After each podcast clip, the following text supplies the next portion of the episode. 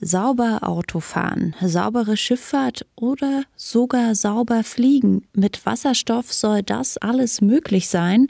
Doch um Wasser in Sauerstoff und Wasserstoff aufzuspalten, braucht man Energie. Viel Energie. Und die sollte natürlich nicht aus fossilen Quellen kommen, sonst wäre der Klimaschutzaspekt auch wieder weg. Grün soll der Wasserstoff sein. Und dafür brauchen wir große Mengen an erneuerbaren Energien. Und wo man die herbekommen kann, darum soll es in dieser Folge Mission Energiewende gehen. Mission Energiewende. Der Detektor FM Podcast zum Klimawandel und neuen Energielösungen. Eine Kooperation mit dem Klimaschutzunternehmen Lichtblick. Mein Name ist Sophie Rauch und heute widmen wir uns dem Zukunftsprojekt Wasserstoff. Denn wie am Anfang schon gesagt, braucht die Herstellung der grünen Alternative eine Menge grünen Strom. Wie das umgesetzt werden kann, dazu hat meine Kollegin Maureen Welter recherchiert. Und mit ihr bin ich jetzt telefonisch verbunden. Moin, Maureen. Hallo. Biomasse, Solar oder Wind. Es gibt ja relativ viele Möglichkeiten, grünen Strom zu erzeugen. Aber wo drin steckt denn das größte Potenzial, um richtig viel Wasserstoff herzustellen? Ja, wenn man zu besonders großen Projekten dazu recherchiert, kommt man in Deutschland ziemlich schnell auf die Windkraft. Der Verein WAB setzt sich speziell für die Herstellung von grünem Wasserstoff durch Windenergie ein. Und die Managing-Direktorin Heike Winkler hat mir erklärt, warum es sich gerade hier an anbietet, daraus Wasserstoff herzustellen. Es gibt einfach eine sehr günstige Variante, wenn man die Windenergie kombiniert mit einem Elektrolyseur, kann man relativ problemfrei grünen Wasserstoff erzeugen. Und es heißt nicht, dass man nicht aus Solar und Biomasse grünen Wasserstoff erzeugen sollte. Das sollte man auch auf jeden Fall tun. Das ist kein Entweder-Oder. Ein Elektrolyseur nutzt die überschüssige Energie, wenn der Wind zum Beispiel mal so richtig kräftig weht und wandelt, wie du schon beschrieben hast, Wasser zu Sauerstoff und den begehrten Wasserstoff um.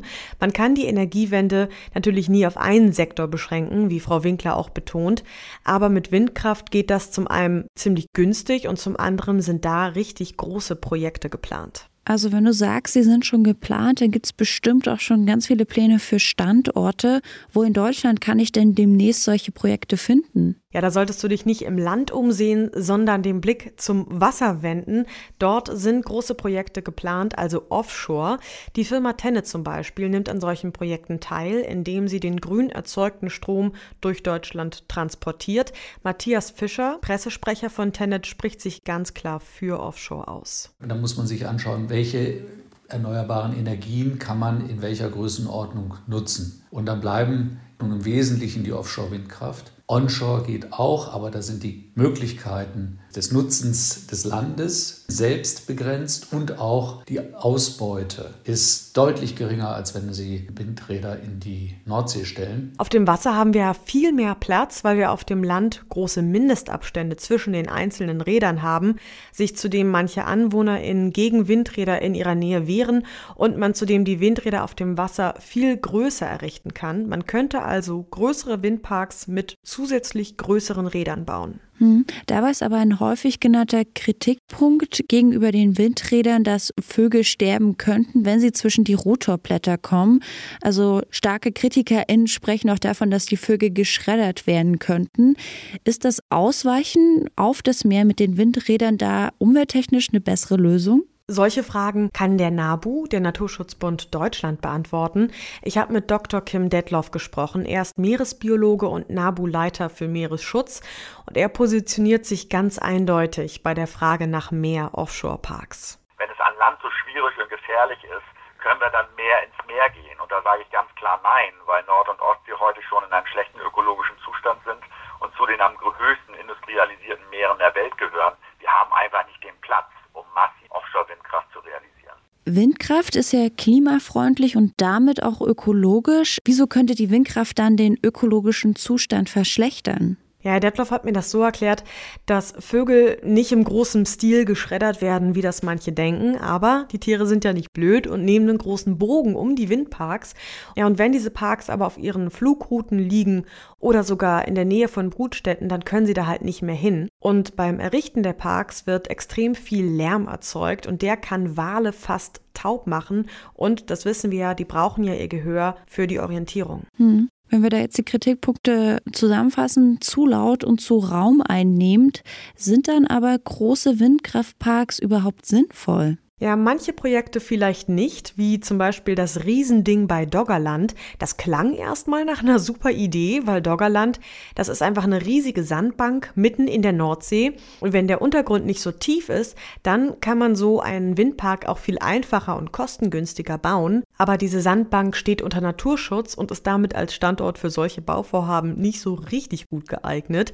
Auch die Firma Tenet war ursprünglich an diesem Projekt beteiligt. Matthias Fischer hat mir aber gesagt, dass sie ausgestiegen sind, eben weil der Eingriff in den Naturraum hier zu groß wäre. Nachdem sie Detailprüfungen gemacht haben und Studien dazu veröffentlicht wurden, haben wir aber festgestellt, dass es besser ist, statt einer riesengroßen Insel mit äh, einer Kapazität von vielleicht 100 Gigawatt mehrere Verteilkreuze zu errichten, die zum einen nicht so groß sein müssen und zum anderen auch individueller angepasst werden können an die jeweiligen Verhältnisse. Dann zu schauen, aufbauen, wie sind da die Meeresbodenbeschaffenheiten? Welche Wellenbewegungen sind dort? Welche Flora und Fauna ist dort? Was ist zu schützen? Man kann also schon sagen, dass der Windkraftsektor sich da seiner Verantwortung gegenüber der Natur bewusst ist. Heike Winkler von WAB hat das mir gegenüber auch nochmal ausdrücklich betont. Wir wollen Klimaschutz ermöglichen und zwar eben für genau diese Tierarten. Das heißt, es wäre auch aus unserer Perspektive kontraproduktiv, wenn wir da einen Schaden darstellen würden. Logisch, das würde ja auf der einen Seite nicht nur der Umwelt schaden, sondern auch dem Image der Windkraftbranche.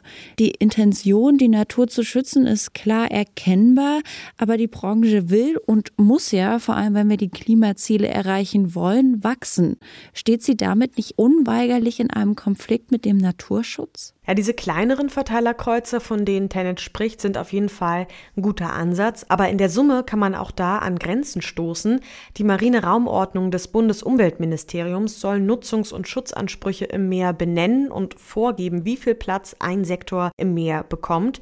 Bis 2040 ist geplant, die Offshore-Branche auf 40 Gigawatt im deutschen Raum auszubauen.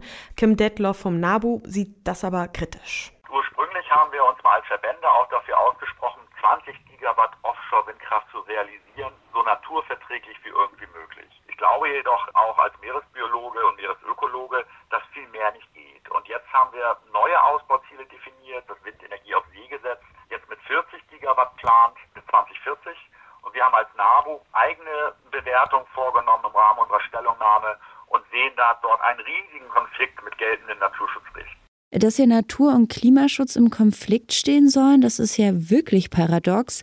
Ist es dann nicht möglich, die Windkraft auf See auszubauen und gleichzeitig die Umwelt nicht zu gefährden? Herr Döttloff sagt, das eigentliche Problem liege nicht speziell im Konflikt zwischen diesen beiden Ansätzen, der NABU hat sich ja auch für Windkraft ausgesprochen, sondern darin, dass die Nordsee eben begrenzt ist und dass andere Branchen sich darauf, ja, man kann flapsig sagen, ausruhen, ihre Meeresräume nicht mehr abgeben zu müssen. Man müsste also die Offshore-Windkraft stärker privilegieren. Dann heißt das aber weniger Rohstoffabbau, weniger Fischerei, weniger Schifffahrt. Wir müssen praktisch Fläche frei machen von anderen Nutzungen. Und unsere größte Angst ist immer, dass erneuerbare Energien sich allein mit dem Naturschutz streiten und sich die anderen Nutzergruppen so ein bisschen zurücklehnen und sagen, lass die mal machen. Der Naturschutz kann also bei der richtigen Aufteilung der Sektoren im Meer und kleineren Verteilnetzen also gewahrt werden. Auch wenn der erste Part schwierig ist, wäre er politisch durchaus möglich. Wie sieht es da mit der Technik aus? Ist die überhaupt schon so weit, grünen Wasserstoff im großen Stil zu produzieren? Matthias Fischer von Tenet, der sagt dazu, die Technik auch für Wasserstoff ist da, aber diese Kapazitäten, die Größenordnungen, die wir brauchen, die Elektrolyseure, die gebaut werden müssen, die dann auch für industrielle Nutzung möglich sind, die müssen jetzt entwickelt werden und die energieverbrauchende Industrie muss ja in der Lage sein, dann entweder den Wasserstoff zu nutzen oder aber wir müssen die Elektrolyseure als Puffer aufbauen und das möglichst nah an den Orten, wo erneuerbare Energien erzeugt werden. Es gibt viele sogenannte Reallabore in Deutschland und die beweisen, technisch ist grüner Wasserstoff möglich und die werden auch finanziell vom Bund unterstützt. Aber um grünen Wasserstoff an den Markt zu bringen, brauchen wir ganz andere Größenordnungen. Dafür brauchen wir aber eben viel mehr erneuerbare Energien. Und da wären wir dann wieder bei den großen Elektrolyseuren, die vielleicht auch direkt auf dem Meer bei den Windparks stehen. Aber wie sieht es dann bei der Verteilung des Wasserstoffs im Land aus? Wenn wir mal den Sektor individuelle Mobilität als Beispiel nehmen, Wasserstofftankstellen und auch Wasserstoffautos, dann steht man wieder vor diesem Henne-Ei-Problem, dass der eine Sektor nicht produzieren will, wenn der andere nicht ausgebaut ist und andersrum. Heike Winkler bemängelt, dass Wasserstoff nicht im Gesamtsystem bedacht werde. Und was wir als WAP schon so lange bemängeln ist, es gibt keinen Fahrplan. Es gibt an keiner Stelle die Überlegung seitens der Bundesregierung, wie möchte ich denn eigentlich meine Ziele erreichen? Es werden Einzelwege gewählt, aber das System wird nicht als solches vollumfänglich zusammen vernetzt betrachtet. Das System als solches klingt erstmal gut, aber was genau ist denn damit gemeint? Ähm, naja, zum Beispiel hat das Bundeswirtschaftsministerium im nationalen Klimaplan das sogenannte Zieldreieck der Energiewende formuliert mit den drei Aspekten Bezahlbarkeit, Versorgungssicherheit und Umweltverträglichkeit. Das Zieldreieck müsste aber eigentlich ein Quadrat sein, weil die Komponente des industriepolitischen Wachstums komplett ausgeblendet wird. Dass man sich überlegt, wir machen eine tolle Energiewende, schaffen die fossilen Energien ab, was ich sehr, sehr begrüße, aber wir überlegen nicht, wie wir wirtschaftlich davon profitieren können. Fassen wir also mal zusammen, Maureen. Für klimaschonende Mobilität und wirksamen Stromspeicher brauchen wir Wasserstoff. Um den aber grün herzustellen, brauchen wir viel mehr grünen Strom. Den könnte man zum Beispiel in großen Stil in Offshore-Windparks herstellen, aber auch nur bis zu einem gewissen Grad, weil so lange es umweltfreundlich bleibt. Das Ganze wäre nicht teuer für die EndverbraucherInnen. Die Technik ist da, Arbeitsplätze gäbe es ja dann auch durch die Branche. Woran scheitert es dann? Also Frau Winkler sagt ganz klar, die Schuld liegt hier bei der Politik, da die der Windkraft keine freie Marktwirtschaft ermögliche, sondern immer nur eine bestimmte Menge an grünen Strom anfragt und dadurch werde die Industrie verunsichert und es gibt keine großen Investitionen. Aber Kim Detloff vom NABU sagt, wir müssen uns da auch an die eigene Nase fassen, denn all die Technik und auch der politische Wille kann eben nichts daran ändern, dass der Raum in der Nordsee endlich ist. Wir kommen immer so ein bisschen Bedarf und gehen von einem exponentiellen Bedarfswachstum aus. Wir brauchen immer mehr Energie für Mobilitätswende und, und, und. Das ist auch alles richtig. Aber ich glaube, wir müssen mal so ehrlich sein und zu sagen, dass sich teilweise auch mit der Energiewende Lebensstilfragen ergeben und wir über Energiekonsum und Energieeffizienz und auch Suffizienz Debatten führen. Denn letztendlich glaube ich nicht, dass wir mit erneuerbaren Energien für alle Zukunft diesen exponentiellen Bedarfszuwachs abdecken können. Das ist eine Sackgasse. Also eine Energiewende bei gleichzeitiger Reduktion unseres Energiehungers. Deutschland will grünen Wasserstoff. Um den nicht importieren zu müssen, braucht es viel mehr grünen Strom. Und der kann in großen Offshore-Windparks produziert werden. Maureen hat sich für uns angeschaut, wo da die Vor- und Nachteile liegen. Danke dir auf jeden Fall für den Einblick, Maureen. Und damit sind wir auch schon am Ende dieser Folge Mission Energiewende angekommen. Vielen Dank euch fürs Zuhören und dranbleiben und wenn ihr wollt, dann hören wir uns nächste Woche wieder. Falls ihr keine Folge mehr verpassen wollt, dann abonniert sehr gerne diesen Podcast. Und bei Themenvorschlägen und Feedback schreibt mir gerne eine Mail an klima@detektor.fm. Ich freue mich auf jeden Fall von euch zu lesen. Also dann bis zum nächsten Mal. Mein Name ist Sophie Rauch. Macht's gut und bis bald. Mission Energiewende.